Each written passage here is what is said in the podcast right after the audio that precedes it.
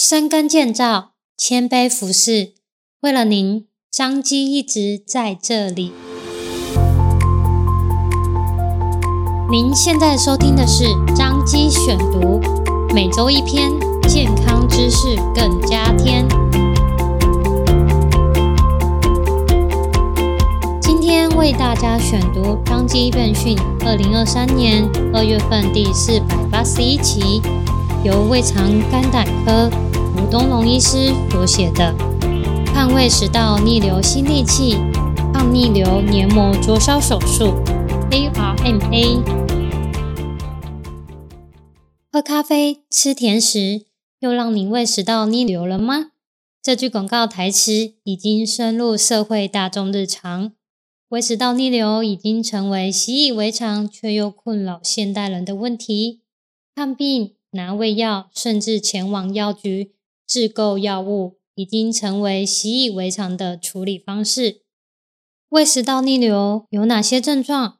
胃食道逆流常见的症状有胸口灼热感、胸口疼痛、火烧心、慢性咳、喉咙卡卡、酸逆流，甚至打嗝、肚子痛等等，各种不同表现症状。有时症状表现不甚明显。有时却严重困扰生活，而长期的胃食道逆流不只是困扰生活，更可能演变成巴瑞特氏食道，进而转成人见人怕的食道癌。而胃食道逆流的成因有许多，但大多脱离不了生活形态，例如爱吃宵夜、抽烟、爱吃高油高糖、肥胖等等。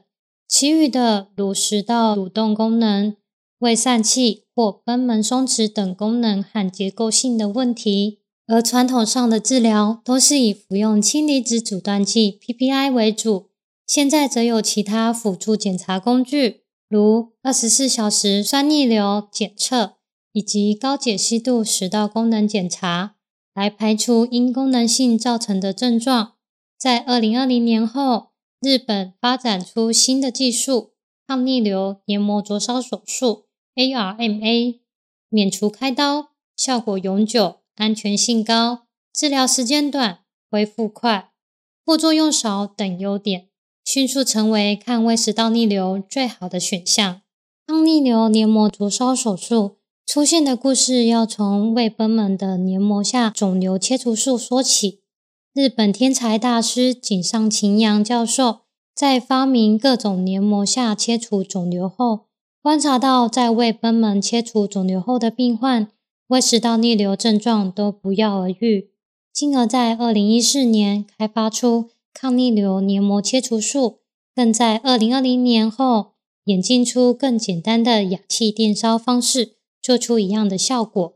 此手术过程短暂，在麻醉未尽的状况下，用氧气电烧 （APC） 在胃贲门周边进行马蹄形的烧灼。破坏周边表皮组织，并促使之后愈合时出现纤维化紧缩的效果。前后约三十分钟，做完即可出院回家，或是正常上下班。副作用包括治疗后可能出现些微胸口不适感或恶心，但大多会在几天内消失。少见副作用有伤口处出血，症状多属轻微，极罕见出现食道狭小症状。治疗后的效果大多在二到四周出现。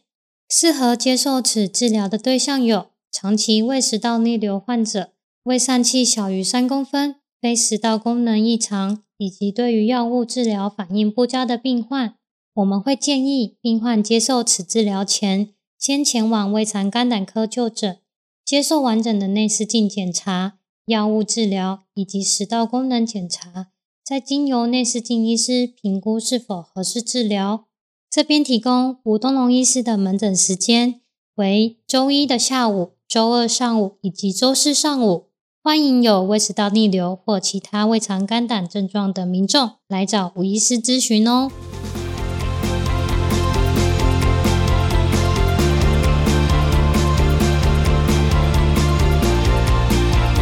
感谢您的收听。